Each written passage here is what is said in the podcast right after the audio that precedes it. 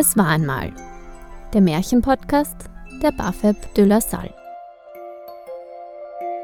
Karina und Anna-Sophie erzählen das Märchen vom gestiefelten Kater. Das ist die Geschichte vom gestiefelten Kater. Doch wie entstand eigentlich alles? Also Wilhelm Grimm hatte das Märchen laut seiner Notiz offenbar mündlich von Jeanette Hassenpflug. Jeanette war Tochter einer französischsprachigen Hugenottenfamilie.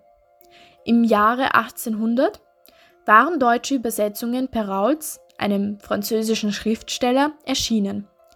Wilhelm bearbeitete den Text sowohl vor als auch nach dem Druck selbst weiter.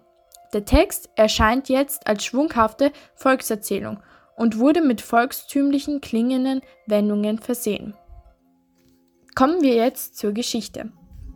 Es war einmal ein Müller. Dieser Müller besaß drei Söhne. Als dieser dann starb, gab er den drei Söhnen alles, was er hatte. Der älteste Sohn bekam die Mühle, der zweite den Esel und der dritte den Kater. Mehr bekam er nicht. Da sagte der Jüngste, ich habe es doch am schlimmsten. Mein älterer Bruder kann malen und damit reich werden. Der zweite kann auf seinem Esel reiten. Und ich? Was kann ich? Ich kann nichts mit dem Kater anfangen.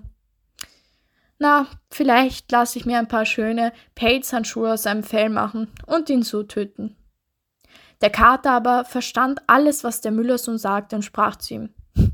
Hör zu, aus meinem wunderschönen Pelz brauchst du keine Handschuhe machen. Besorge mir nur ein paar Stiefel, und so werde ich dir helfen. Der Müllerssohn war verwundert, und weil der Schuster gerade vorbeiging, dachte er sich, na gut, ich werde ihm ein paar Stiefel machen lassen. Da rief er den Schuster zu sich, der ebenfalls verwundert über den Kater war. Dieser passte aber zwei schöne, kleine, feuerrote Stiefel für den Kater an. Der Müllersohn gab dem Kater noch einen Hut, einen Gürtel und einen Kornsack. Der Müllersohn fragte ihn dann, wie willst du mir denn helfen? Jetzt habe ich nichts mehr. Alles, was ich hatte, habe ich dir gegeben. Hör zu, sagte der Kater, die liebste Speise von dem König sind die Rebhühner. Da es so viele im Wald gibt und sie sich verstecken und sie kein Jäger mehr fangen kann, werde ich es tun, meinte der Kater. So machte sich der nun gestiefelte Kater auf den Weg in den Wald, stellte den Sack auf und legte die Körner reihenweise auf. Da kamen die dummen Rebhühner und gingen in den Sack rein. So machte der Kater den Sarg dann zu und ging zum König. Dort standen die Wachen, die ihn zuerst nicht reinlassen wollten. Doch nach einiger Zeit fanden sie den gestiefelten Kater interessant und dachten sich, dass der König sich sowieso über die Rebhühner freuen würde.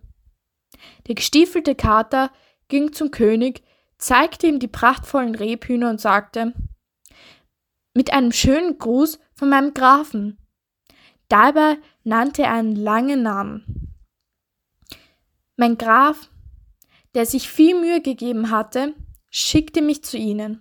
Der König war so begeistert von den Reb Rebhühnern, dass er dem Kater Unmengen an Gold gab. Dieser ging dann zu dem jüngsten Müllersohn, gab ihm das Gold und machte dies ein paar Tage lang.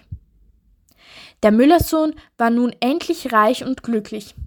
Eines Tages Saß der Kater jedoch in der Küche, da kam ein Kutscher und fluchte über den König und die Prinzessin. Da er seine Aufgabe nicht machen wollte. Wie er das hörte, schlich er sich nach Hause und sagte zu seinem Herrn, wenn er ein Graf und reich werden will, muss er im See baden. Der Müller wusste nicht, was er davon halten soll und ging einfach mit. Wie sie ankamen, zog er sich aus und sprang ins Wasser. Der Kater nahm seine Kleidung vom Ufer weg und versteckte sie. Da kam der König, und der Kater jammerte, dass sich sein Herr im See gebadet habe und seine Kleidung gestohlen wurde und somit keine Kleidung mehr habe. Aber wenn er noch länger drinnen bliebe, würde er krank werden. Der König sprach, dass einer seiner Männer zurückfahren solle und ihm Kleidung bringen solle. Der Herr Graf zog sich die Kleidung an und musste sich wegen den Rebhühnern in die Kutsche setzen. Die Prinzessin war auch nicht böse darüber, weil der Graf schön und toll war. Der Kater war schon vergangen und zu einer großen Wiese gekommen, wo über 100 Leute standen und Heu machten. Da sprach er, wem die Wiese gehöre. Da riefen die Leute. Dem Zauberer. Der Kater meinte, dass der König gleich vorbeikäme und sie sagen sollen, dass es dem Grafen gehört. Wenn nicht, würden sie alle totschlagen. Daraufhin ging der Kater weiter und kam zu einem Kornfeld. Dort standen mehr als 200 Leute und er fragte wieder, wem das Feld gehöre. Da sprachen die Leute dem Zauberer. Der König fährt gleich vorbei, ihr müsst also sagen, dass dieses Feld dem Grafen gehört. Wenn nicht, dann töte ich euch alle. Endlich kam er an einem Wald vorbei und dort standen mehr als 300 Leute und sägten Bäume ab. Und er sprach genau dasselbe wie bei den anderen. Der Kater ging weiter und die Leute sahen ihn verwundert hinterher, weil er so wunderlich aussah. Er kam am Zauberschloss an, trat hinein und der Zauberer sah ihn abwehrend an und sprach, was er wolle. Da sprach der Kater, kannst du dich in verschiedene Tiere verwandeln? Da verwandelte er sich in einen Elefanten. Deswegen sei er gekommen, um das zu sehen, weil er das unmöglich gehalten habe. Der Zauberer meinte, dass es eine Kleinigkeit wäre, und auf Wunsch des Katers verwandelte er sich in einen Löwen. Der Kater war ganz verwundert und sprach Kannst du dich auch in ein Mäuslein verwandeln? Da war der Zauberer geschockt, wie der Kater nett sein kann und verwandelte sich in eine Maus und sprang im Schloss herum. Der Kater rannte dem Zauberer hinterher, weil er noch verzaubert in der Maus war und fraß ihn auf.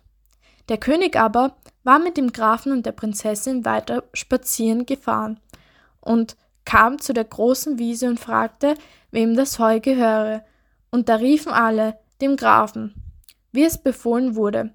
Danach kamen sie an das Kornfeld und genau dasselbe wurde gesagt, was der Kater ihnen gesagt hatte. Und die Leute beim Holz haben auch gesagt, dass ihm das Holz gehöre. Der König war verwundert und meinte, dass der Graf richtig reich sein müsste. Sie kamen am Schloss vorbei und der Kater wartete schon auf sie. Und dann sprach er zu dem König, dass es unterwegs sei und zu dem Schloss seines Herrn und bat ihn herein. Der König wunderte sich über das prächtige Schloss, der Graf aber führte die Prinzessin die Treppe hinauf in den Saal, der ganz von Gold und Edelsteine flammert. Da war die Prinzessin mit dem Graf versprochen, und als der König starb, war der König der gestiefelte Kater.